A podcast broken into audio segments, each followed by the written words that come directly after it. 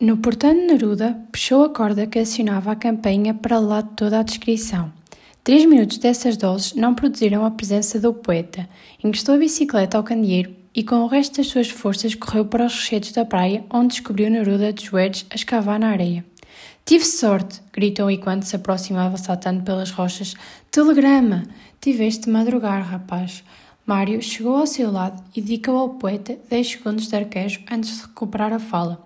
Não me importa, tive muita sorte, porque preciso de falar consigo.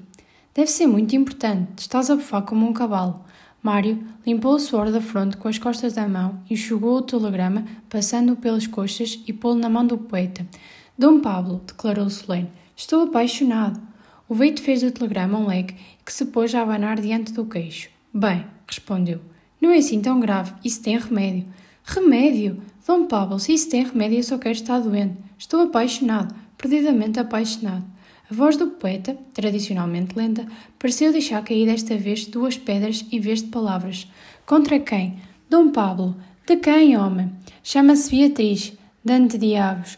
Dom Pablo, houve uma vez um poeta que se apaixonou por uma tal Beatriz. As Beatrizes produzem amores desmedidos.